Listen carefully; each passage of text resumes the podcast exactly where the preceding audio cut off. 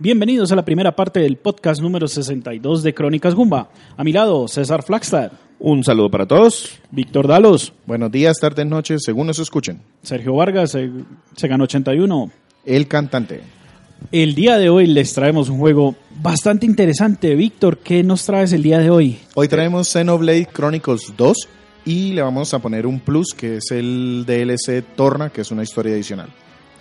Los dejo escuchando una canción que se llama Counter Attack, compuesta por Kenji Hiramatsu.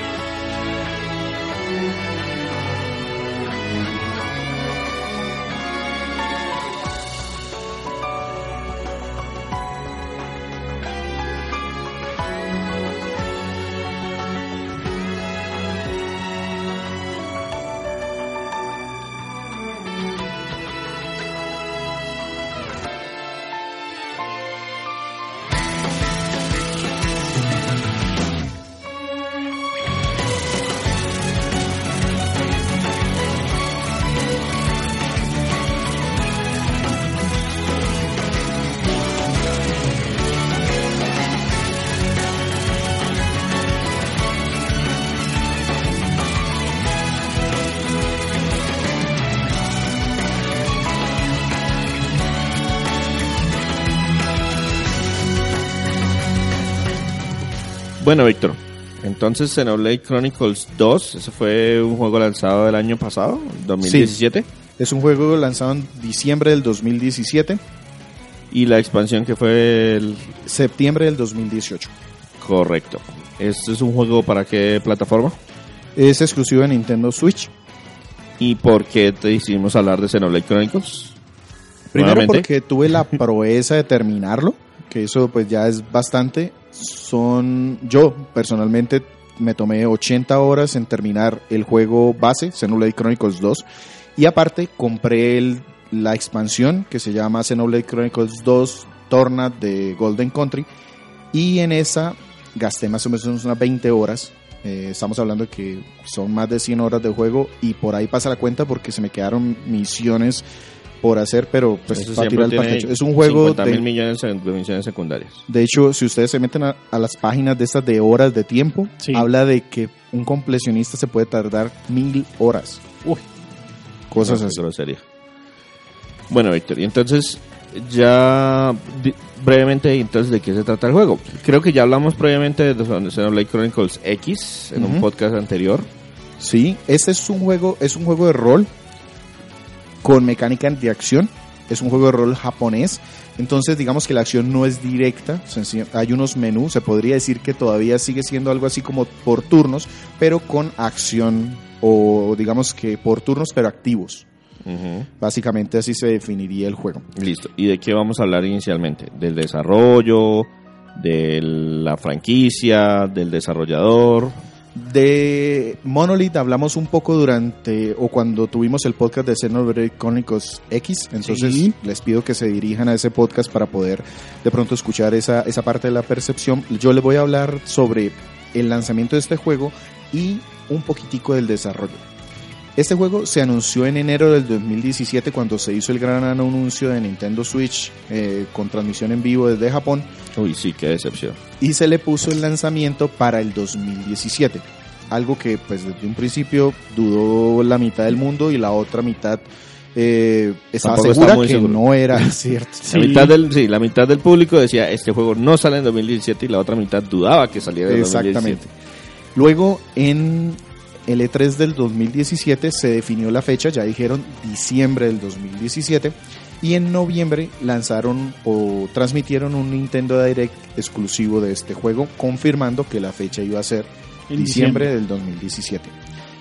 Una vez se lanzó, anunciaron una expansión que básicamente es un DLC que tenía mm, varios contenidos descargables, cinco en particular. Los primeros cuatro eran muy opcionales o, o adicionales, es- unos estéticos, misiones adicionales, personajes opcionales, cosas así.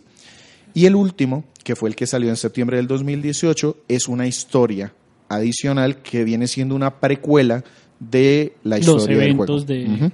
Xenoblade Es más, 2. más, es más una expansión, se siente más como una expansión que realmente un DLC, ¿no? O sea, Sí. los DLC, usualmente estamos acostumbrados a que los DLC son cosas más pequeñas, más Ujú. autocontenidas, un personaje, una clase o cosas por el estilo. un- Unas misioncitas, Una cosas misión adicional o un mapa o... Aquí es una historia adicional, personajes adicionales. Incluso visitamos un área que no se ve en el juego original completa. Y el tamaño, digamos, pues son 20 horas de juego completo y solo para pasarlo también tiene un montón de misiones secundarias propias del DLC. Entonces sí, es una expansión. El desarrollo de este juego, básicamente les voy a comentar nombre de dos o tres personas. El director tiene dos directores, Kokojima, este señor se ha encargado de juegos como Baten Kaitos, Xenosaga y toda la saga de Xenoblade dentro de Monolith, y Kenji Yokota, del cual ya hemos hablado en otros podcasts, que es de Nintendo, y él ha trabajado en Fire Emblem, desde el Awakening, Last Story y Tokyo Mirage Session. Es el que se encarga de hacer como esas cooperaciones con la Second Party, desde Nintendo puntualmente en cosas que tienen que ver con rol y estrategia. El escritor, casi que el creador de toda esta serie y eh, saga de Xenoblade se llama Tetsuya Takahashi. Este señor actúa como CEO de Monolith, el jefe jefazo de, Monolith, pero también se pone en los créditos como el escritor de la historia. Y les traigo solo un pedacito de una entrevista que se realizó en Japón para un medio que se llama Den Faminiko Gamer. ¿Qué me gustó de este sitio? Es que pide que otros developers, en este caso le piden al señor eh, Katsuya Hashiro, que es el director de los juegos de la serie Persona, que entreviste a la persona en cuestión, en este caso a Takahashi. La entrevista es súper buena, si pueden acercarse eh, por allá en febrero del 2018 es donde está esta entrevista puntualmente de Xenoblade Chronicles 2, pero de aquí saco un pedacito puntual en donde ellos hablaron de cuáles fueron los problemas principales con los que se encontraron cuando empezaron a desarrollar Xenoblade Chronicles 2. Y el primero es que Nintendo estaba desarrollando, estaba en pleno proceso de producción de The Legend of Zelda Breath of the Wild cuando empezaron con el desarrollo de Xenoblade Chronicles O 2. sea, que empezaron por allá en- para la Wii U. Cuando la Wii U todavía, todavía estaba, O sea, ellos empezó el desarrollo el este desarrollo sobre la Wii, Uy, pero eso fue 2000... 13 más o menos. El caso con este juego es que Nintendo le pidió a Monolith por su experiencia en espacios abiertos, en programación de áreas de, pues digamos que todo lo que encontramos en Xenoblade Chronicles 1 y X, que le apoyara en el desarrollo de, Xeno- de, Breath de Legend of Zelda Breath of the Wild. Y eso hizo que el personal disponible para el desarrollo de este juego se redujera drásticamente. Estamos hablando que de 100 personas que más o menos maneja el, el- El equipo la- de- el equipo normal, tenían 40 disponibles para todo el juego. ¿Y eso qué hizo? Que ellos tuvieron que volver al tablero a planear cómo iban a desarrollar para cumplir las fechas que se necesitaban para este juego, para poder lograr ese 2017. Eso tuvo que haber sido alrededor de finales del 2015, justo cuando salió Xenoblade Chronicles X, y que en ese momento estaba empezando, el, digamos, el core core de Breath of the Wild que salió en 2017. Correcto. De aquí comentan que la opción que ellos encontraron era la tercerización de partes del juego. Eso es lo más normal. Pero decidir qué parte tercerizar es lo importante. Ellos optaron por tercerizar mucho del arte. No la parte técnica, no la definición del gameplay, no el arco de la historia, sino el diseño de personajes, la música. Entonces dejaron en cabeza de sus personas, o sea, sus líderes de cada uno de esos departamentos, el diseño de esas partes, pero les dieron presupuesto para que se fueran a contratar a gente que les diera garantía del nivel. Entonces tenemos que se fueron a hablar con la Sinfónica de Tokio, de Bratislava, grupos vocales eh, muy reconocidos en el mundo y artistas también de alto nivel que han trabajado en la industria. Entonces, en lugar de tercerizar a una empresa pequeña, que es lo que normalmente hacen, Sí. a estos señores les dijeron, no, contratamos directamente nosotros y personas que agreguen valor, así no salgan más costoso. Pasaron esa propuesta a Nintendo y Nintendo les dijo, sí, tomen su presupuesto.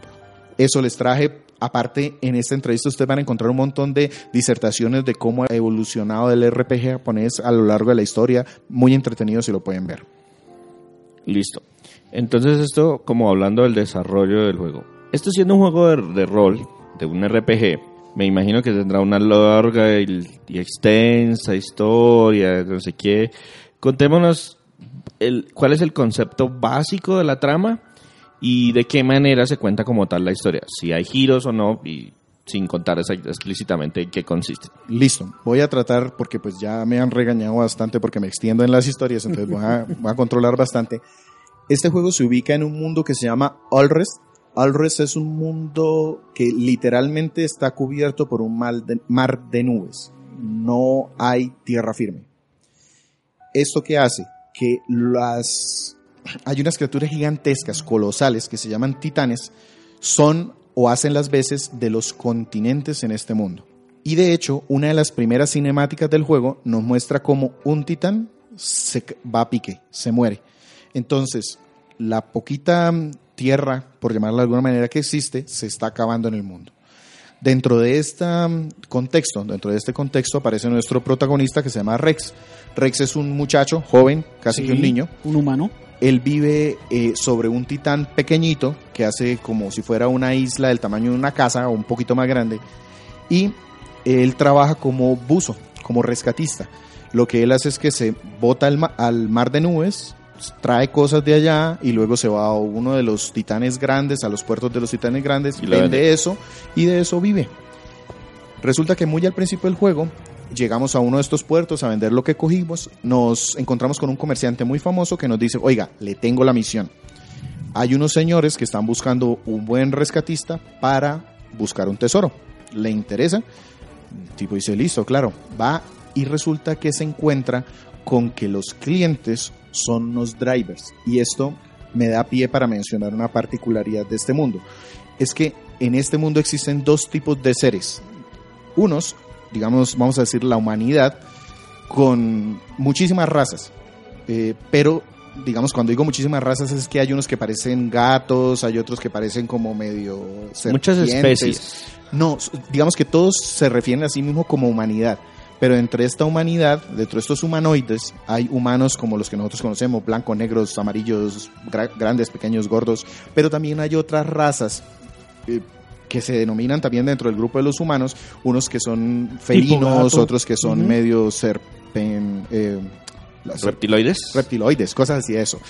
E incluso hay, están las figuras que son típicas en las de en, la- en toda esta saga de Xenoblade, que son los Nopon, que vienen siendo como unos enanitos peludos Como unos conejos gatos. Sí, ¿no? como Sí. los conejos. Pero normalmente eran pequeñitos. Ajá, Yo vi en los videos que aquí no son tan pequeñitos. Hay, hay de todos los tamaños. La mayoría son pequeñitos, pero hay unos que son más grandes. El caso es que estas personas son las que viven sobre los titanes y hay otros tipos de seres que son los Blades. Los Blades son seres sintéticos o artificiales. Resulta que ellos en su forma natural son cristales, piedras, y solo se despiertan y ganan forma corporal si un humano, si una persona los despierta y, sin- y hay sincronía Sincronía. entre ellos. Resulta que no todos los humanos pueden ser drivers, pueden despertar a Cristales. estos núcleos, a estos cristales, a estos blades. Incluso hay unos que intentando hacerlo se mueren. ¿Qué quiere decir esto? Que los señores que nos quieren contratar no son papita en dulce, o sea, son Son, si son drivers, ya por lo menos pasaron ya por lo menos proceso. pasaron una prueba que nos hace entender que tienen son poderosos. Listo. Rex decide, pues, listo, lo que le van a ofrecer en dinero es Una es cantidad. una fortuna. Es una Sí. fortuna. El tipo dice, acepto, se van, y cuando llegan resulta que el navío que encuentran sumergido en el mar de nubes es un barco torneano, de Tor- Torna. Resulta que Torna eh, y Era aquí un continente. era un continente que hace 500 años en una guerra que, a la que le llamaron la guerra de los Aegis, que eran los Blades pues, más poderosos del mundo, como semidioses o dioses, mataron a este titán, lo hundieron con toda la gente que vivía allá adentro. Eso es una de esas experiencias que, mejor dicho, la historia antes de Torna, después de Torna. y el hecho es que ellos llegaron a hacer expedición o buceo en uno de estos barcos, en uno de estos botes. Eh, Rex va con sus acompañantes, los clientes que van con él, pues atacan a la fauna local que ya vive dentro del navío este y llegan hasta el cuarto del tesoro. Cuando llegan, abren la bóveda y resulta que el tesoro es una persona. Puntualmente es un Blade, un Blade mujer que está eh, como en un sueño. Como En un energético. animación suspendida. Como- Exacto. Y resulta que es uno de los Aegis de la leyenda. Cuando estamos ahí, Rex logra abrir la puerta, la bóveda y todo no sé qué. Nuestros clientes deciden que nuestros servicios ya no son requeridos y van a matar a Rex. De hecho, lo matan. Cuando lo matan, Rex aparece como en una visión, en una pradera, con un árbol enorme, como en, como en el paraíso. Y en ese sitio está la mujer que él vio ahí en animación suspendida y le está hablando. Y le está diciendo, oiga, lo mataron, yo lo puedo ayudar, pero quiero que hagamos un trato. Yo lo devuelvo a la vida y usted me lleve a, a Elysium. Elysium es el paraíso, el sitio donde vive mi padre, el creador de los Blades, el arquitecto del mundo. Y mm, yo le garantizo que va a tener poder para salir de aquí. Pasa, Rex vuelve a la vida. De hecho, a los Blades se les distingue porque tienen un cristal incrustado dentro del cuerpo muy brillante que es donde captan la energía y la transmiten y bla, bla, bla, bla. Y Rex tiene un pedacito de cristal incrustado, empieza a combatir contra estos clientes que lo tuvieron y logra escapar de la nave, del navío, con esta mujer que se llama Pyra.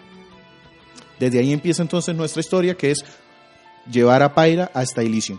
Y lo que les conté está en el tráiler de lanzamiento del juego. Ok. Son como las primeras dos, tres horas de juego. Más o menos. Sí, más o menos. Listo. La- y es la un historia- título que más o menos se desarrolla por 80 horas. sí. O sea, casi un 3%. Sí. No, no, no, uno. La historia se cuenta con animaciones del con utilizando el motor del juego. Hay actuación de voz en todas las principales. Solo español, perdón, español, inglés, solo japonés, Hay chino, inglés, coreano. Hay inglés en todo el juego. Es el que viene, de hecho, en la versión que tenemos en este lado del mundo.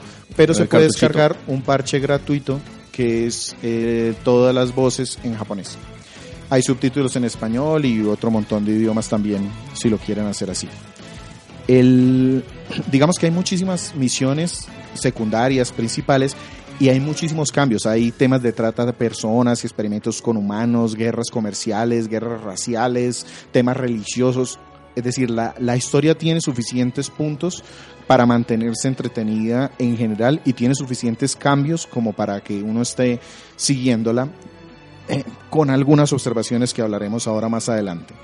La historia en general empieza muy bien y precisamente eso es uno de los temas, es que tiene muchas misiones secundarias y a veces se puede llegar a sentir que hay como baches. Entonces hay algunos capítulos en donde si tú no te enfocas en seguir la historia, te puede llegar a perder. De hecho, a mí me pasó. Yo empecé hasta jugar este juego en diciembre y lo terminé apenas en agosto porque lo dejé abandonado un resto de tiempo. Sencillamente le perdí interés, llegaron otros juegos y después de llevar como 10, 20 horas, eh, pues abandonado. lo abandoné. Pero cuando lo retomé, digamos que me fui un poco más, Se me enfoqué un poquito en más el en la historia principal Sí. y me enganchó completamente hasta terminarlo. Eh, del personaje principal, por ejemplo, y los personajes en general son carismáticos hasta cierto punto y me pasó exactamente lo mismo. Si no sigues la historia personal, la historia, perdón, principal, la personalidad de ellos no ves que cambie mucho. Se siente muy plano. Exacto. A medida que el juego va avanzando, el, el mismo juego te da más y más y más. Es como en- increciendo, es como un Ujú. tema exponencial. Pero entonces, ¿qué pasa? Que vaya al principio, si no lo haces correcto, sí te puede perder. Listo. ¿Algo más de la historia? Sobre la historia, pasarme al pedacito de Torna, que es la Ah, expansión que está. Es 500 años antes de esto que les estoy contando, precisamente en el punto ese en donde estaba la guerra de los Aegis, y nos cuentan precisamente qué pasó con algunos de los personajes que nos encontramos dentro de este juego 500 años antes. Si jugaste eh, Xenoblade Chronicles 2, digamos que entiendes muchas de las motivaciones de esos personajes con mayor profundidad. Si juegas Torna primero, es también muy bueno, recomendable si solo quieren jugar Ence y pues 20 horas es más cómodo de jugar, las mecánicas también funcionan muy bien. Se pueden llegar a dañar algunas de las sorpresas y giros del juego principal porque pues te muestran qué es lo que va a pasar o qué fue lo que pasó y de qué es lo que te enteras. Sí, normalmente uno cuando va en la historia principal hay un punto en que le botan a uno el flashback de que, oiga, mire, y esto está pasando porque esto. Exacto. Pero pues si usted jugó el flashback ya todo, pues ya... Ups. Pierde, pierde cierto impacto.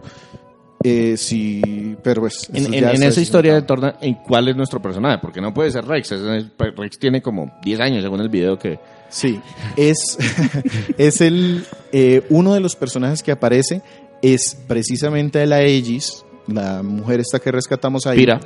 Eh, Pyra, sí, pero eh, más o menos, digamos, para efectos de no dañar la historia a nadie, digamos que es ella, con el driver original que ella tenía y con el malo malvado de este juego. O sea, ahí es donde nos ponen como en la piel de ese personaje 500 años antes de que se convierta en el malo que tenemos aquí. Listo. Entonces, saltémonos de la historia. Porque ya vi que si le damos cuerda aquí, Sí, sí. podcast son 50 no me- minutos de pura historia. Sí, no me den cuenta. Entonces, ¿cómo se juega Xenoblade Chronicles 2? ¿Es como Xenoblade Chronicles 1? ¿Es como Xenoblade Chronicles X? ¿Es otro bicho completamente aparte? Es otro RPG. Es la el como el perfeccionamiento de una fórmula que Monolith ha venido refinando a medida de sus juegos, a medida que va avanzando. Como les decía, es un juego de rol japonés con combates entre comillas en tiempo real, pero es como por turnos. Pues o- normalmente los Xenoblade se juegan, el combate es en tiempo real, es decir, mis Ajá. personajes atacan automáticamente con golpes normales, sí. pero en, en cualquier momento que yo quiera, a través de una barra, yo le digo, no, y venga, utilice estos poderes especiales o estos artes. Exactamente así. Solamente que aquí simplificaron algunas de esas decisiones, las hicieron más sencillas, las hicieron también más visualmente más atractivas y más lógicas de seleccionar, que eso hablo un poquitico más adelante. Yo distingo en este juego tres, tres instancias grandes, la exploración, el combate y la gestión de los personajes. Y las pongo así porque se va a gastar muchísimo tiempo en cada una de estas. En la exploración, los escenarios, como en todos los Xenoblade, son masivos.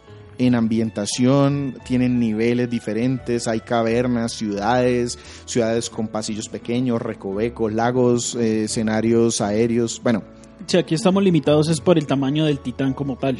Exactamente. Y un titán puede ser tan grande como un continente o como un condado, por ejemplo. La exploración es la típica de los juegos en tercera persona, entonces yo camino por ahí, me siguen otros personajes ahí. Podemos seleccionar una ¿Cuántos, misión, cuántos personajes podemos llevar al mismo tiempo de manera simultánea? controlamos a uno, pero podemos manejar a tres drivers y cada driver puede controlar tres blades. Ok, Multiplique. nueve. sí, es facilito. El, el caso, no, nueve No, no, son doce. seis. 12, más los tres drivers originales. El caso es que aquí podemos seleccionar una misión, eso nos da un marcador en el mapa, si es la principal pues nos pone un color especial, nos movemos allá, hacemos la misión, en fin. Podemos eh, hacer viajes rápidos, incluso como los escenarios son tan grandes, si llegamos a determinados puntos, entonces el juego nos deja, venga, te mueves de aquí a acá rápidamente. Es decir, punto descubierto, si es un punto importante, me dejan ahí como un marcador y yo puedo hacer Exactamente. Hay ciclos de día y noche, hay cambios en la marea de nubes. Entonces, por ejemplo, eso nos cambia el mapa. Hay mapas que las nubes se in- inundan algún sector, entonces me permiten nadar, entre comillas, o transportarme en algún medio para llegar a algún sitio que antes era inaccesible. O cuando las nubes se retiran, puedo ir al fondo y recuperar o pelear contra alguien que está allá. Entonces, eso hace muy dinámico O los mapas. comunicarme con cierta parte del mapa que en un principio no podía. Ajá. ¿Y estos cambios de, de clima son aleatorios o son predeterminados? corresponden a una hora del día. De hecho, nos muestran como un pronóstico que Ajá. va a pasar a esta hora, a esta hora, si la marea es alta, baja. Entonces yo puedo cambiarla también dentro de uno de los marcadores. Eso es una mejora del Xenoblade Chronicle X, que yo tenía que llegar hasta un punto específico para hacer eso. Aquí no. En cualquier momento puedo hacer ese cambio.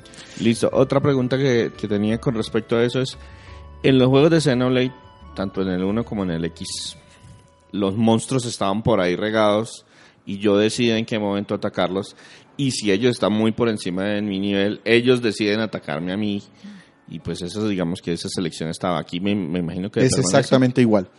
Hay monstruos que están haciendo guardia, hay monstruos que desde un principio sé que son demasiado peligrosos para que yo me enfrente a ellos, entonces me ponen un marcador ahí y pues yo ya sé esa área o, o entro a morirme o busco cómo, cómo evitar esos o- enemigos.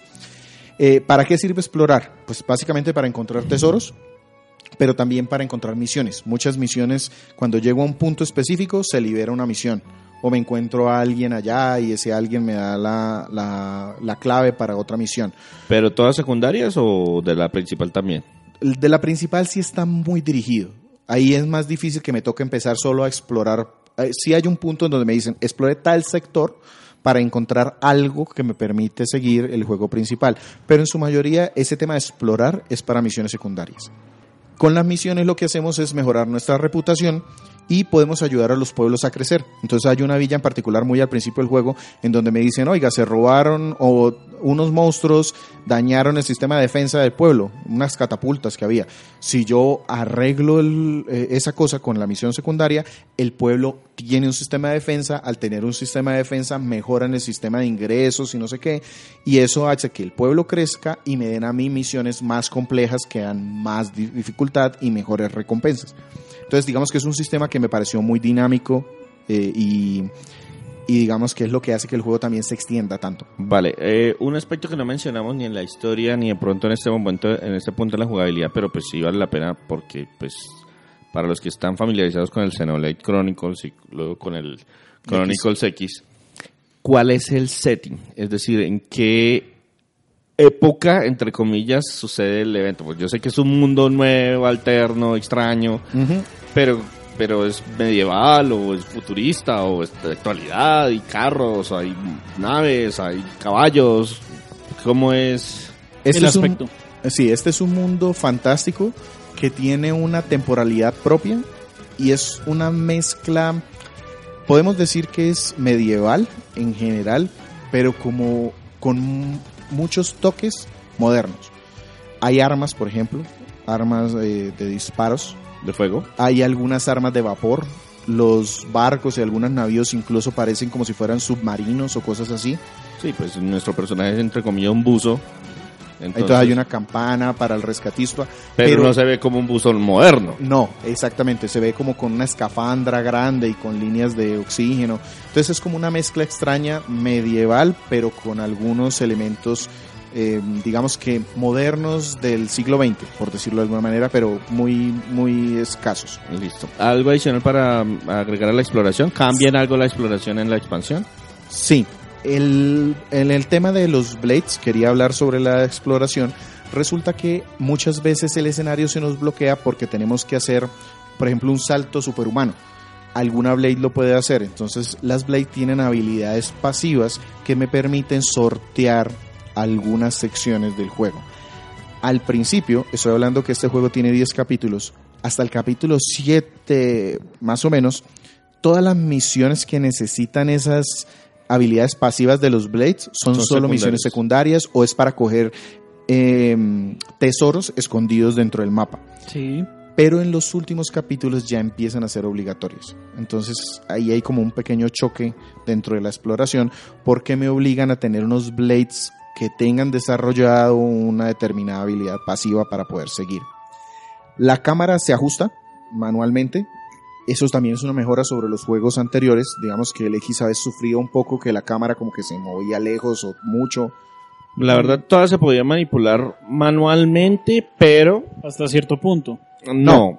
Lo que pero es- tocaba, o sea, tocaba experimentar. To- Exacto. El juego tiene, en, en el X había una configuración automática. Si tú te movías, la cámara se trataba de ubicar en la que el juego pensaba que era la mejor toma. Eso lo mejoraron en este juego. Sigue siendo una toma que es automática y que yo puedo ajustar dinámicamente. Eh, a lo que voy es que hay una mejora en que esa automática se ajusta más Mejor. fácilmente en el juego. Por ejemplo, cuando estoy en un escenario abierto y entro a una caverna, el juego automáticamente, automáticamente ajusta la cámara a una toma que me Un permita poquito ver más cercana porque estoy en un espacio cerrado. Y si no te gusta, pues sencillamente manualmente la puedes ajustar. Incluso hay un punto en donde puedes ponerlo en primera persona. Ujú. Casi que se ve en primera persona todo el juego. Eh, como último, decir que los mapas son enormes, se van desbloqueando puntos importantes y eso nos da experiencia. Y esa experiencia nos permite que los personajes mejoren, pero solo si descansamos. Entonces, eh, la experiencia de los combates sí es automática, va directo a, que todos los personajes crezcan, pero la exploración nos exige que vayamos a algún punto, descansemos, llenemos como una especie de diario, eh, ese es el dibujito que tienen ahí, y así suben los, los niveles, los personajes. Como decías, los personajes, los enemigos están ahí en el mundo vagando, si hay algunos que están haciendo guardia, pues van a buscar atacarnos, si hay otros que nos ignoran, pues sencillamente podemos pasar por el lado. Y algo que le debe gustar muchísimo a Sergio es que, a diferencia de Xenoblade Chronicle X, esos grandes titanes o los grandes monstruos que yo podía atravesarlos como si no existieran, aquí ya no. Como que sí los crearon, parece que sí fue una queja. Parece no, sí fue una queja y lo en No, pero eso de solamente sucediera en la ciudad. No, En algunos los- enemigos gigantescos. Por ejemplo, hay unos que tenían en Xenoblade Chronicles X las patas gigantescas dentro de un lago. Yo podía nadar a través de ellos. En este juego no. Así el, el animal Le dieron sea de volumen. decoración, eh, sol- se siente sólido cuando uno está jugando. Eso en cuanto a la exploración. El de Torna es similar. Es moverse hacia todos los tipos, hacia todos los sitios, pero con una simplificación. Y es que las habilidades pasivas están muchísimo más limitadas. Entonces yo ya no manejo tantas blades, ya no me toca estar haciendo cambios, sino que los blades que yo llevo, tengo es que hacerlos subir de nivel para poder seguir Un poquito más enfocado. Es mucho más enfocado, sí. La exploración con eso se simplifica también. Pasamos al combate, y aquí es donde está la carne, pues, y, y- y- y Y lo, lo pesado. que, sí, lo que es- vuelve entretenido ponerse a hacer grinding o ponerse a pe- pelear contra todo lo que usted quiera.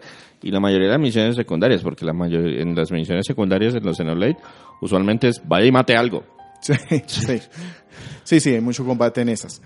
Aquí, digamos que en el combate voy a distinguir otra vez entre drivers, drivers y blades. En Xenoblade Chronicles 2, usted controla físicamente solo al driver y a uno.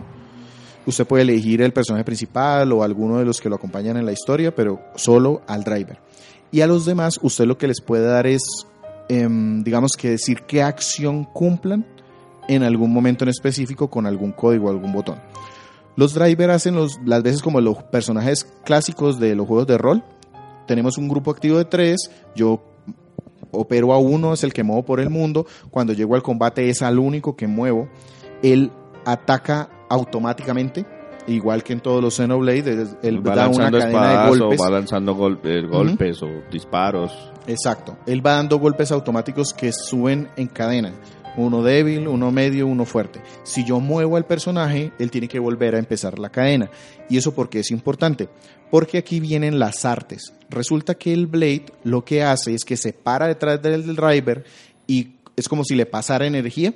De hecho, el arma que se materializa en las manos del driver es la que el Blade le puede dar. Entonces yo, por ejemplo, tengo a Rex que puede tener a Pyra que le hace materializar una espada y que tenga otro Blade que le hace materializar un cañón o y que tenga otro que le haga materializar, qué sé yo, un hacha, un balón. Hay un balón que es un arma, un balón con cuchillas. El caso es que el, eso entonces determina las artes del personaje. El Blade es el que eh, tiene eh, unas opciones que yo presiono un botón y se activa el poder, el- digamos que el arte es un poder especial eh, que cura o que hace un daño de área o bueno, en fin. Eh, el asunto con este tema de la cadena de golpes es que si yo lo activo en el momento justo, el arte, se hace un combo. Entonces, golpe débil, golpe medio, golpe fuerte, arte. Entonces el arte es mucho más poderosa si yo lo hago en combo. Si no lo hago así, empiezo a perder poderes. Aparte, todas estas artes pueden hacer efectos, pueden tener efectos secundarios en los enemigos. Y Xenoblade tiene una cadena que la tienen casi todos los juegos, solo que aquí es mucho más sencilla de ver y de marcar y es romper la guardia, después tumbarlos, después elevarlos y por último hacerles un smash. Si yo logro hacer artes que hagan ese combo, el, el daño va siendo exponencial. Les digo, un golpe normal puede ser 100 puntos de daño, pero si el arte lo hago en el momento justo puede ser 1000. Y si el combo lo hago con Smash puede ser 100.000. Entonces eso es lo que da estrategia al juego. Además, otra, no, no sé si lo vas a mencionar, pero otra de las mecánicas es que hay un, com- un complemento entre, entre blades. Entonces, si tengo un blade de fuego con un blade de, con un blade de metal, puede Ajá. hacer cierto daños, eh, o sea, se complementan los daños. Ese, ese es un tema y es que aparte, ya les he dicho dos combos, los autocombos, los combos con las artes y las, los combos de habilidades especiales. Aparte, los poderes que utilizan los blades, si se hacen, las artes también van cargando una barrita que es el poder elemen- elemental, que es como un, es un especial, lo llama el juego. El especial es un ataque elemental propio de cada blade y va ganando niveles a medida que va combatiendo y que va aumentando mi sinergia con él y los golpes que voy dando. Entonces dice, ya puedes hacer un ataque elemental, Elemental. nivel 1 o Ujú. 2 o 3. Ahí es donde empiezan a jugar las órdenes que yo le doy a los otros personajes, a los otros drivers que están peleando. Porque si yo logro hacer un combo elemental, por ejemplo, un primer ataque nivel 1 de fuego, y luego uno de mis compañeros puede hacer un nivel 2 de hielo. Entonces me aparece un mapa que me dice, ese ataque 2 de hielo va a ser un combo con el ataque nivel 1. Entonces, si lo lanzo, hace un poder mucho más, eh, mucho mayor. Y puede llegar hasta nivel 3. Y si el nivel 3 usted lo logra encajar, el juego se para y hay una cinemática y hay luces y, mejor dicho, eh, es el poder, Golpes y golpes. el golpe más alto en teoría hasta determinado punto. Porque hay otro combo adicional después que es una barra de sinergias. Si usted está combatiendo muy bien, se van llenando unas barritas arriba de todos los personajes y todos pueden entrar a hacer un ataque que paraliza el tiempo y le permite a usted escoger por turnos qué personaje ataca, con qué elemento.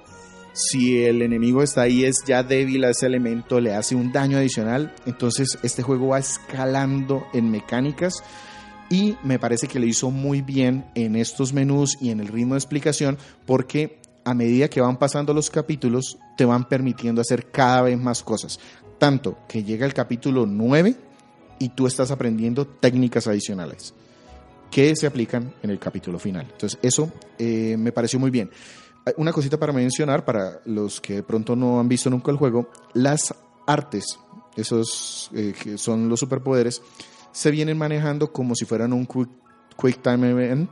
Entonces le piden a uno hacer una secuencia determinada para que el poder sea más efectivo. Entonces si la haces bien, pues eso Bonus. modifica el daño. Ajá. Si no la haces bien, pues igual se lanza, pero, pero no funciona. eh, No es igual de efectiva. también. Exactamente. En resumen, ataques normales, después artes, después combos elementales, después los combos en cadena, esos que paran todo. Entonces hay bastante para echar, eh, para disfrutar en el tema del combate. Cada driver, como les decía, puede tener hasta tres blades equipadas y yo puedo cambiarlas durante el combate. Entonces también me abre mucho la estrategia porque si yo veo que el combo elemental necesita un ataque específico, pues ajusto mi estrategia para mover el blade que necesito en el momento justo. Y hay otra cosita y es que cada blade también cumple un rol especial. Entonces, por ejemplo, básicamente son tres, blade de ataque, blade de defensa y blade de soporte. Entonces yo puedo hacer una especie de estrategia y hacer que un personaje en particular tenga, por ejemplo, tres blade de ataque. Y yo sé que ese es el que se encarga de hacer el daño masivo. Pero entonces debo hacer que los demás lo estén curando o le estén recibiendo los golpes. O puedo sencillamente hacer que cada uno de los drivers tenga blades em, equilibradas, una de cada tipo, para que cada uno pues haga su, su, Su juego, combo. su combo, se defienda y lo vaya cambiando para que el juego pueda avanzar. ¿Algo de toda esa jugabilidad cambia en la, en la expansión? Sí, en la expansión cambia bastante y de hecho no puedo decir que me gustó más o menos la expansión, pero sí me gustó eh, que lo hubieran cambiado y que al haberlo cambiado fuera tan divertido. Resulta que ya no tengo tres blades, tengo dos, pero aquí el Blade no se queda solo atrás lanzando el, poder y dando la energía, sino que yo puedo hacer switch y en algún momento puede pelear el driver o puede pelear el Blade. Y entonces el driver es el que se queda atrás haciendo la energía y los poderes, entonces por eso son diferentes. Aparte, simplificaron un tema de las cadenas de elementales, entonces hacer esos eh, combos para debilitar al enemigo con poderes elementales se hizo más simple, más sencillo, entonces es más fácil hacer esos últimos combos, parar el tiempo y que todos los poderes del último nivel se saquen. Y yo entiendo que eso lo hicieron mucho como para traducir toda esa progresión que yo tenía en un juego de 100 horas a una expansión que es muchísimo más corta. Entonces, eh, hay cambios importantes. Los dos son bastante buenos. Listo. Me faltó la última parte de la jugabilidad. Que es la, la administración de personajes. Uy, pero cortico porque... Sí. Se debe primero, la gestión de personajes, hay un puntico que quería decir, el juego se debe guardar manualmente y esto es súper importante. Yo perdí fácilmente una hora porque se me olvidó. Y las misiones secundarias, el avance que usted haga en las misiones secundarias no se guarda. Tiene una, una cosa ahí mezclada. Él guarda automáticamente solo si usted avanzó en una misión principal. Pero si es una misión secundaria, usted pudo terminar 10, él no le guarda, a no ser que usted vaya y guarde manualmente.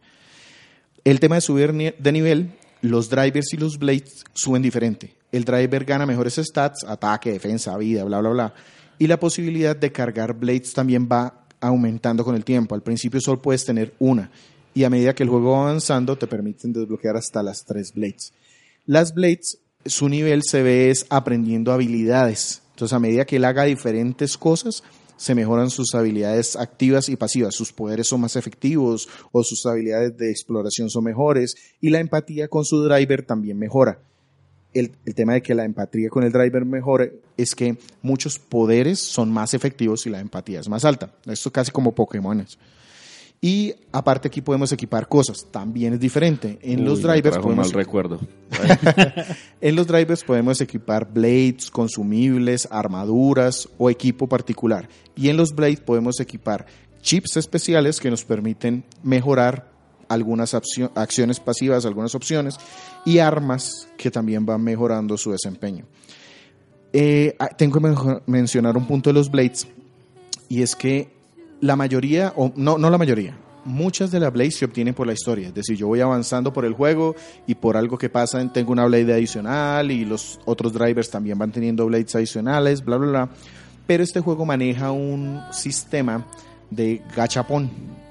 Para los que no tienen ese término muy, muy conocido, resulta que los blades son cristales. Entonces en el juego, muchas veces como recompensa y tesoros, nos encontramos cristales. Esos cristales yo los puedo llevar a una pantallita y ahí hago que uno de los drivers eh, despierte el blade que hay ahí. Hay muchísimos blades. Lo que sucede es que hay blades comunes, que de hecho son genéricos, ustedes los ve que tienen una vestimenta negra con blanco y Muy parecidos. Sí, tienen diferentes armas, diferentes elementos, son diferentes razas, son humanoides, otros son como gatos, en fin. Pero los blades raros son raros. Ujú. Entonces, obtenerlos, aquí es donde entra el sistema de lotería, porque cada vez que usted activa uno de esos cristales, usted tiene que esperar al azar, usted puede tratar de ponerle como algunas opciones para mejorar una la habilidad probabilidad. que se llama suerte. Ujú. Y eso es lo que me permite. No, y puede, tratar de ponerse co- sacarlo. puede activar Y como unos... Sobrecargarlos y o algo Eso. para que... Exactamente, para dar más posibilidad de que me salga uno raro, pero no deja de ser suerte. Entonces, tú puedes pasar todo el juego solo con los blades que el juego te da, los raros, y complementar con esos comunes que están.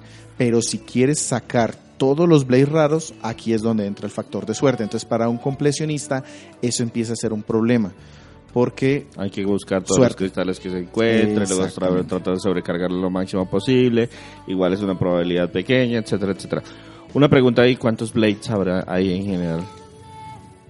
Raros. Yo, yo había consultado eso y blades raros hay alrededor, eh, son, son decenas, pero no tengo el número exactos, pero so- son 40, 50, no estoy seguro. Listo, ya. Pero es un Suficiente, número bastante para- importante, exactamente.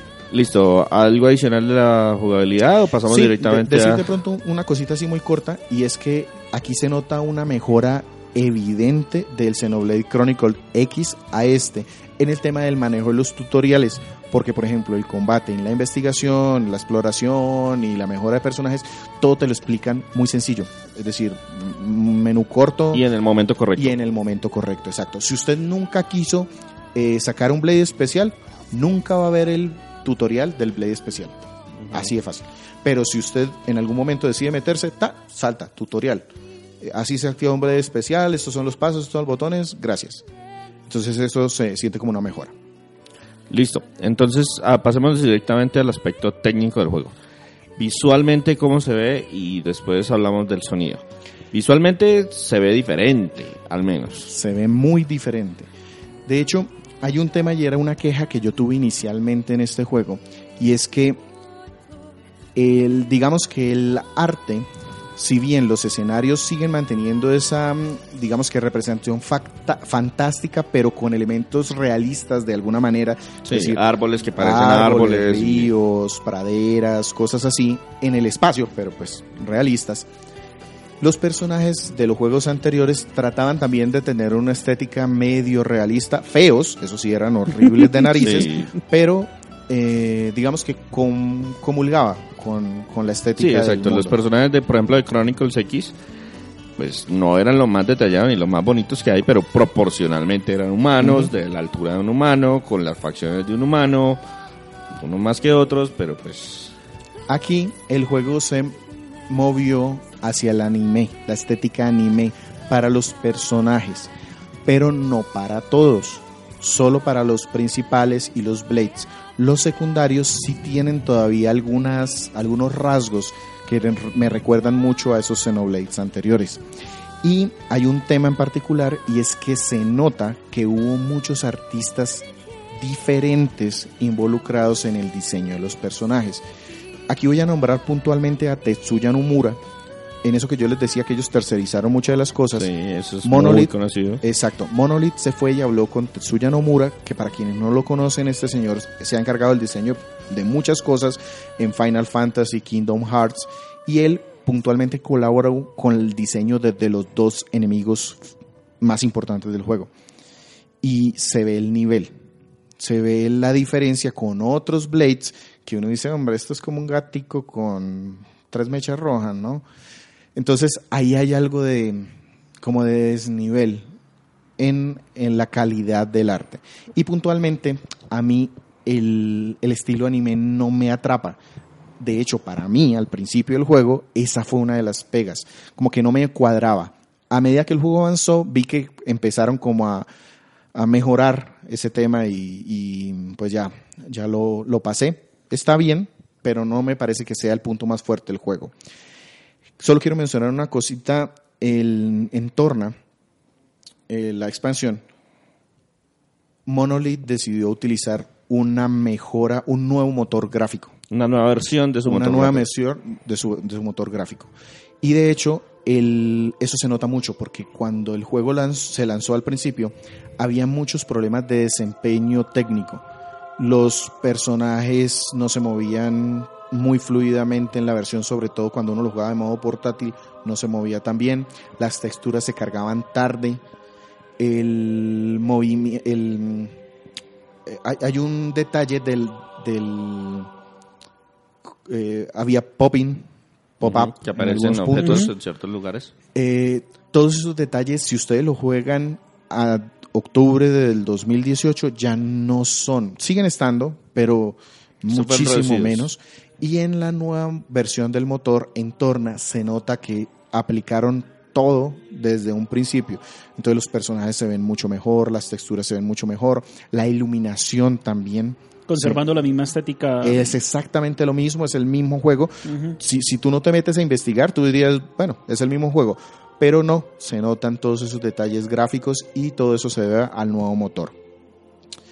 También encontré alguna inconsistencia en el tema de los escenarios.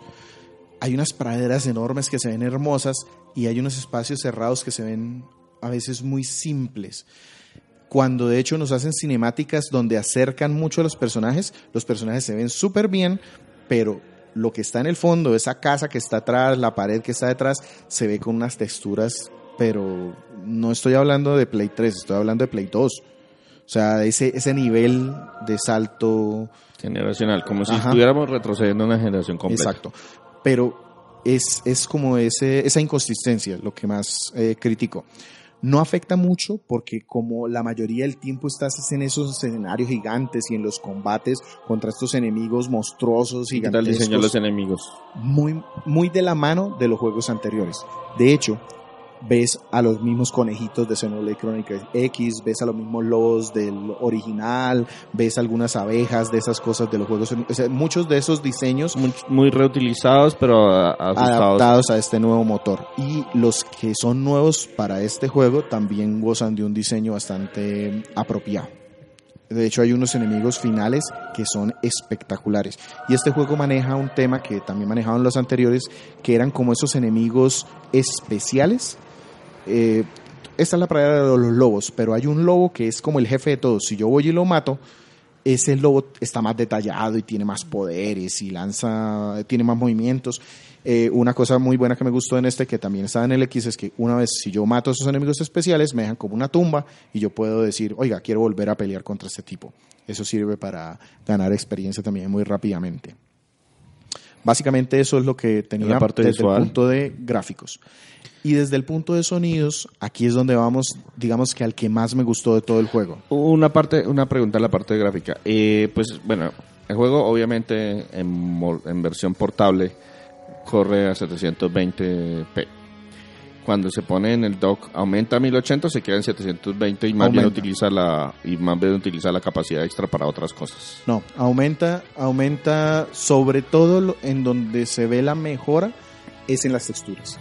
Las texturas mejoran muchísimo, el campo de visión mejora muchísimo, la fluidez, el- la iluminación también mejora mucho. Es jugable, es muy disfrutable. Yo creo que este juego estuvo para mí en un 50-50, o sea, la mitad del tiempo lo jugué eh, como consola de sobremesa, Switch de sobremesa, y la otra mitad como Switch portátil. Em, funciona bien, mejor en la versión de sobremesa. Pasando al sonido, entonces quiero mencionar a Yatsunori Mitsuda. Este señor ha trabajado como compositor, arreglista y productor de sonidos de obra como Chrono Trigger, Chrono Cross, Final Fantasy V, 15, Kid Icarus, Xenosaga, Inazuma Eleven, bueno, muchísimas cosas.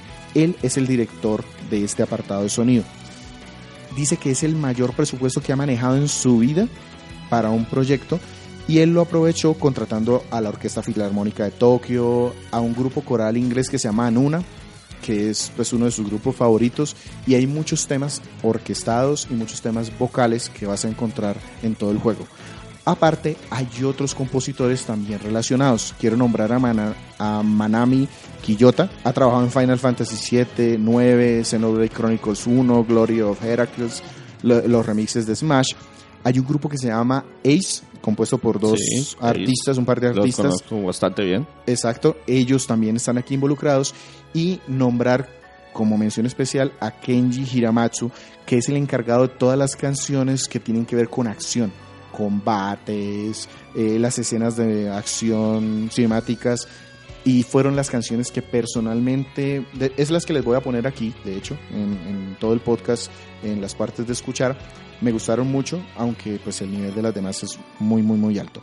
Sin duda es mi aspecto favorito del juego. Hay visiones, hay piezas orquestadas, piezas marciales, piezas épicas, cancioncitas de ambientación. Como tiene este tema anime, entonces algunas veces también hay esos chascarrillos tontos, entonces la música también acompaña. Mm, Y aquí viene el tema de las voces. Este sí es un aspecto un Mixto. poquito com- mixto, sí. El juego se diseñó y se nota para la versión hablada en japonés, porque la entonación y de hecho el movimiento de los labios de los personajes se ajusta muy bien para el idioma japonés. Cuando estamos en inglés ya no funciona tan bien. Y de hecho el- hay algunos momentos de acción, hay, memes en internet Ujú. de cuando están combatiendo contra enemigos, en Sí. donde están como recitando una receta de cocina y en realidad están es eh, en combate. Entonces realmente en inglés sí se nota. No es común, digamos que en general el nivel es alto, funciona muy bien. Yo jugué casi todo el juego en inglés, de hecho por me gusta porque quiero saber qué está pasando y qué están diciendo. Em, pero entiendo es de mayor nivel el de La de voz en japonés. japonés. Ujú. Sí, Una cosita y es que aprendiendo de juegos anteriores, todas las opciones de audio también son editables. Si uno quiere, se puede meter a un menú, a un menú en donde le dice en qué nivel quiere poner la voz de un montón de cosas. Sonidos ambientales, voces de los enemigos, voces de los jefes, voces principales, voces de los blades. Si quiere que las opciones de batalla eh, las digan o no las digan. Todo eso, si algo no le gusta en el aspecto sonoro, puede entrar y ponerlo a su gusto. Sí, yo me, Eso es acuerdo, yo me acuerdo de un arreglo que hicieron en una de las versiones que le dieron tanto bombo, yo no entendía qué era lo que estaba pasando, pero sí, era un, res- era un elemento sonoro de, de- de ese estilo. Listo, entonces saliendo de la parte técnica, ¿qué nos quedamos escuchando? Nos quedamos escuchando el- la música de More Ardain, es uno de los titanes. Se llama Roaming the Ways, también por Kenji Hiramatsu.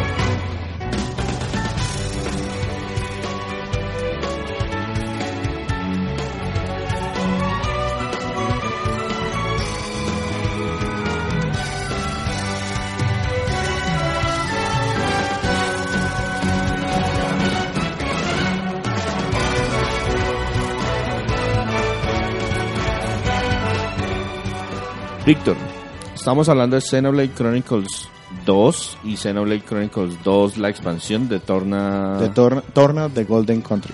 Cor- de Golden Country. Golden. Correcto. Hablemos entonces de qué fue lo bueno, lo malo y lo feo primero del juego principal y después le sacamos un, un anexo al- a la expansión. Listo. Lo bueno de Xenoblade Chronicles 2, las mecánica, mecánicas del juego son muy divertidas y son muy complejas sin llegar a ser abrumadoras por la forma como la presentan. Primero. Segundo, el desarrollo de los personajes entre misiones y cinemáticas.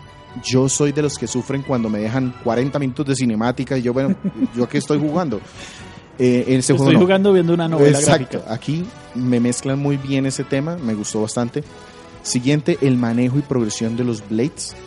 A pesar de que suena abrumador tener 50 blades para gestionar, Sí. se puede hacer y es, es no es sencillo, pero se puede hacer y se puede tener una progresión de lo mismo. Los tutoriales son cortos y efectivos y por último y el que a mí más me gustó, la música. Me parece que pega en todos los momentos y es uno de esos juegos en donde yo digo voy a ir a hacer una misión en Morardain porque quiero saber, quiero escuchar esa cancioncita que ustedes escucharon hace un momento. Ya. Listo. Entonces, ¿qué vendría siendo lo malo del juego principal? Hay dos cositas que yo califico como malas. Primero, las misiones secundarias con propósitos simples o requisitos de habilidades pasivas muy exigentes. Puedo tener una misión secundaria en donde me gasto media hora para encontrarme que necesito una habilidad pasiva que no tengo y que necesito 20 horas para poder desarrollarla. ¿Y qué tal son las recompensas en esas, en esas misiones secundarias? digamos que las recompensas valen la pena. Normalmente las misiones secundarias muy difíciles o que tienen muchos pasos intermedios me dan una recompensa final como por ejemplo un Blade raro. Eso es una de las recompensas más altas del juego. Pero es el tema de que a veces son las simples, son las de las que me quejo. Vaya y llévele estos 5 pesos a fulanito de tal. Yo tengo que trazar el mundo para llevarle 5 pesos a fulanito de tal. Bueno, vamos y lo Y a hacemos. veces llega uno y no está. Ah, tienes que continuar la segunda parte de la misión. Ah. Y, y, y otro, otra pregunta sobre esas eh, misiones secundarias. ¿Se pueden aceptar muchísimo al tiempo? Sí, Ah, pero el marcador, y ese es mi segundo tema, es que tengo como malo, la brújula que me indica no funciona bien. Ya tuvo un parche y funciona mejor, pero no, no cumple todavía. Resulta que como los mundos son tan vastos, son vastos y aparte tienen muchísimos niveles, eh, la brújula hay momentos en donde literalmente se vuelve loca. No sabe si es para adelante o para atrás, si es arriba o es abajo. Entonces pues me toca caminar o ir a otro lado para ver si se medio ubica. Y yo puedo seleccionar una misión secundaria pero él me deja por defecto activado el marcador de la misión principal. Y a veces se superponen. Entonces yo no sé si estoy a 100 metros o a 1500 del objetivo secundario porque el marcador de la misión principal me lo tapa. Entonces eso sí es un fallo pues, Sí. enorme. Y que no ha- que raro porque eso no esos problemas no estaban en juegos anteriores. En el último parche que hicieron se puede desactivar la misión principal.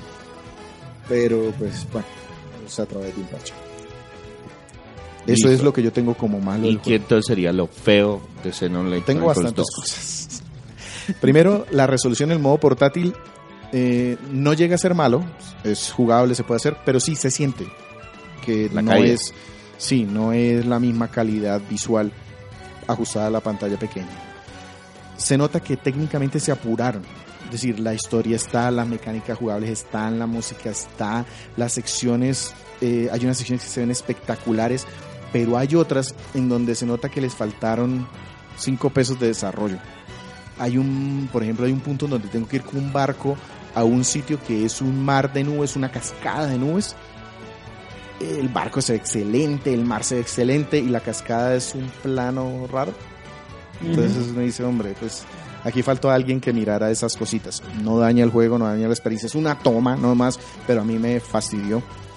El tema de girar a la estética anime, tengo que decirlo, sí le sirvió para tratar de transmitir las expresiones de los personajes, pero ya es un tema personal mío y por eso lo pongo en lo feo. Me parece que se hizo un poco más genérico, porque es que hay tantos juegos con esta estética que pues este es uno más. Y, y se me hace que, que se fueron muy anime, me da Sí. la sensación. Sí, Porque pues yo no he visto mucho del juego, pero se Tan ve el, diseño de los personajes, o sea, es la bustos rubia, exacto. grandes, eh, faltitas cortas, niñas eh, gritonas, e- esa cosa. Pero eso mí- tenía el, el Xenoblade Chronicles X. No. Sí. Tenía un Sí, personaje sí. que era así, uno. No, y gritones, y ay, mira, un robot gigante, qué bonito se mueve. Oh, sí, morbosemos un robot bien, está bien. Pero es que esto es a otro nivel, ¿no? Sí. es Pero, diferente. pero esto es Japón, o sea. Oye, sí, eh, sí, sí. Pero el Yo- anterior también por era eso, Japón. Por eso lo pongo como feo. A las personas que esto no les molesta, este juego les va a parecer normal y corriente. A mí sí me molestó porque la estética anime no me gusta. Así de fácil. El tono irregular, incluso también le echo la culpa a la estética anime. Estamos en una escena súper seria y resulta que de pronto, muy de la mano del anime, sale un chiste tonto, comparación de qué tan grande es el busto, una japonesada de anime típica que a mí no me cuadra en el Xenoblade. en como la lo- franquicia. por lo menos en la franquicia, exacto. Pero bueno, eh, digamos que a mucha gente le puede no molestar. De hecho, mucha gente dijo, esto era lo que le faltaba al juego. A mí me estorba, a otra gente le gusta. Y tengo la aleatoriedad de las Blades también como algo feo. No lo pongo como malo porque el juego, como les digo, se puede pasar completico sin necesidad de entrar a este juego de gachapón de que me salga la rara. Pero pues para un coleccionista, para un, una gente que Sí le le guste pega, completar sí al 100%, pues esto va a ser algo malo. Para mí es feo. Y por último, lo del save manual. En eso, de hecho, lo mejoraron en Torna. Voy a hablar de Torna rápidamente. Lo bueno, la simplificación del sistema de combate para un juego más corto, perfecta. Las mejoras gráficas ideales, Espectaculares. espectaculares. ¿Qué no me gustó? Cambiaron el sistema de progresión de las ciudades y lo devolvieron a lo de Xenoblade Chronicles 1. Eso de que hagamos una comunidad, sistema, nivel de comunidad. A mí no me gustaba en Xenoblade Chronicles 1 ese sistema de comunidad. Eh, me gustaba más el del 2 y pues yo sé que es como es más simple, en el DLC se trajeron esto. Básicamente eso para redondear. ¿Y algo feo en el- la expansión? En la expansión no. Uy, yo primero- personalmente lo tengo como feo, pero Víctor me dice que después sí explicaron. Cuando anunciaron la expansión era un- una mezcolanza Sí. de precios y Sí, sí, versiones que yo no entendí nada. De hecho, aprovecho para explicarlo en este momento. El juego original, 60 dólares. Ese juego tiene un pase de expansión. Ese pase de expansión cuesta 30. Es decir, tú puedes meterte la eShop con tu juego, pagar 30 dólares y eso te da derecho a cinco contenidos descargables que son misiones adicionales, cosas estéticas, blades raros, bla, bla, bla. Y toda la historia de expansión de Torna de Golden Country. Si pagas 30 dólares, es- esa es la primera forma, como pase de expansión. Ahora, Teniendo el juego original, pago el juego 30 y recibo todo el contenido Si no tienes el juego original, te puedes meter a la eShop, pagar 30 dólares y jugar Torna de Golden Country en digital solito. Sin tener el No juego necesitas el juego original. Y aparte en físico, pagando alrededor de 40 dólares, yo pagué 32 dólares por la versión física. Ese cartuchito lo que trae es la historia de Torna de Golden Country y dentro del cartucho, dentro de la caja, viene un código que te da el resto de cosas digitales para el juego original. Entonces esas son las tres opciones. Realmente muy recomendable el- ese- esa expansión como tal. Sí, y eso a mí me pareció feo porque yo no le entendí absolutamente nada cuando dijeron que venía eh, Xenoblade Chronicles 2, Torna de Golden Country, que se podía comprar de nosotros. No, no, no entendí. Sí, sí, sí. Eso A mí súper porque- enredado. realmente porque a mí me interesaba después de que terminé el primero. Yo normalmente no soy de comprar expansiones, pues tengo muchos juegos como para ponerme a comprar un adicional, pero este terminé tan satisfecho que dije, sí, vale Listo. la pena. Víctor, entonces, yéndonos al juez Goomba, ¿qué clasificación le daríamos a este juego dentro de la categoría y qué clasificación le daríamos a la expansión? Mire, yo voy a empezar haciendo un disclaimer. Personalmente, este es mi juego favorito de Switch hoy. Sobre Zelda Breath of the Wild, sobre Mario Odyssey, sobre Mario Kart, sobre ARMS, sobre... Es mi juego favorito. Pero tengo que reconocer todas las fallas que tiene.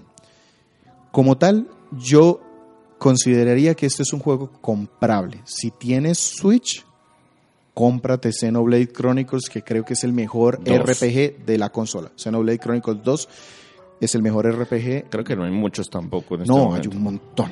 Hay, hay muchísimos en este momento.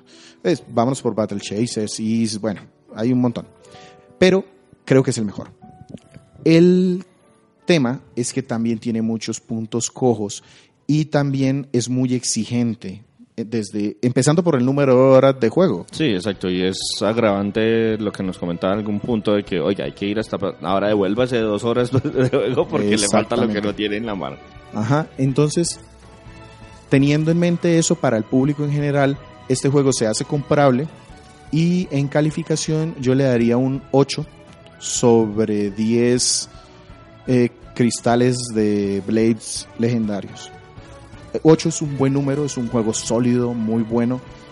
De nuevo, con el disclaimer, para mí es el juego favorito de Switch. Ya, se Listo. hizo así. Y la expansión como tal. la expansión es ligeramente superior. Porque precisamente si su limitante es el tema del tiempo, este juego es más corto. Claro, más es más sencillo engancharse con 20 horas de juego. Exactamente. Y está mucho mejor dirigida la historia, más directa. Los Blades son. La, la estrategia sigue estando. O sea, todo ese tema complejo de los ataques y bla, bla, bla. Todo está. Te explican lo mismo en 20 horas. De hecho, si tú nunca has jugado un Xenoblade, con este puedes aprender. El tema es que si te quieres después meter con el Xenoblade Chronicles 2, muy probablemente este ya te haya hecho mucho spoiler. Eh, pero bueno, eso es un Listo. riesgo. Entonces la recomendación con la expansión sería, si tenemos el original, hay que ir por la expansión. Sí.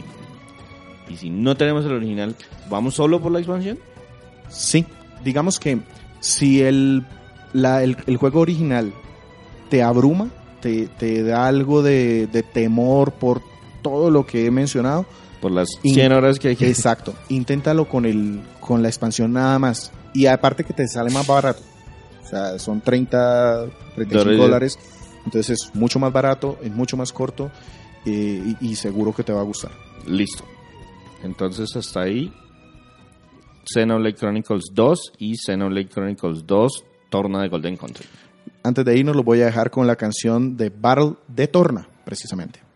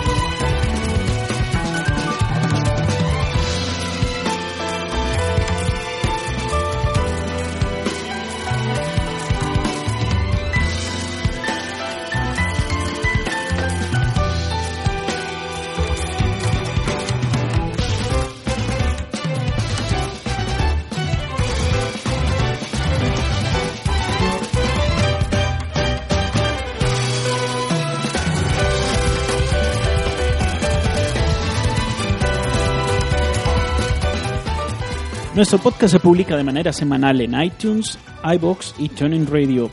También tenemos nuestra página de internet donde publicamos semanalmente nuestro podcast y reseñas de videojuegos retro www.cronicasgumba.com. Nuestras redes sociales Facebook www.facebook.com slash y nuestro Twitter arroba crónicasgumba. Sin más que decir, primero me quiero disculpar por la longitud de este, de este podcast, pero hagan de cuenta que fueron dos juegos y me perdona. Y, y hacemos, hacemos trampa. En esta oportunidad no escucharon ni comentarios de reseñas de juegos anteriores, Ujú. ni, ni menciones adicionales, para que en las próximas versiones, podamos, en las próximas ediciones, podamos agregar esos elementos. Hasta luego. Hasta pronto. Adiós.